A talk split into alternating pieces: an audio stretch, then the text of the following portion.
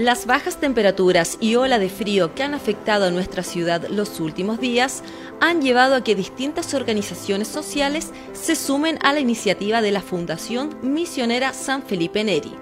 para la creación de un albergue temporal dedicado a personas en situación de calle ubicada en la parroquia San José mismo recinto donde se encuentra la olla fraterna en el Salón de las Hermanas Carmelitas y que también acoge a las personas que requieran de un plato de comida caliente al mediodía. Son hermanos eh, que están sufriendo, por un motivo u otro están sufriendo. Entonces, esta es la oportunidad de que todos seamos generosos y podamos salir adelante porque no queremos que en Constitución haya más muertes por frío. Tenemos las ganas de seguir luchando por todos, porque esta obra no es de la solamente de la iglesia, es del pueblo. Llamado al que se sumó la parroquia San José para que más personas se unan a esta acción social y también puedan realizar donaciones en el mismo recinto,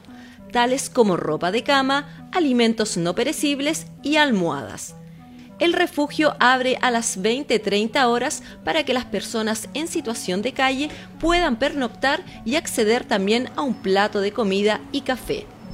algo que nos tiene que sentir a todos convocados porque en realidad somos todos, a la larga somos familia, somos un pueblo y, tenemos lazos que nos conocemos unos a otros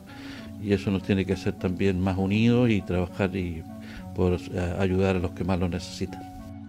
Por su parte, la Municipalidad de Constitución pone a disposición todo lo necesario para apoyar esta iniciativa que fortalece la alianza que debe existir entre la sociedad civil y el municipio.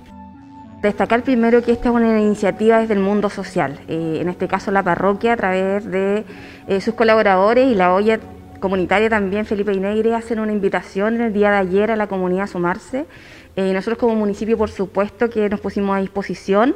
eh, en todo lo que se necesite porque sabemos que viene una ola de bajas temperaturas y que tenemos gente que está en situación de calle. Entonces, eh, por lo pronto, eh, con un tema de infraestructura vamos a poder apoyar ahí en, las instalaciones de, baño para que puedan tener agua caliente en un par de días y con ropa de cama, que es lo esencial y lo primero.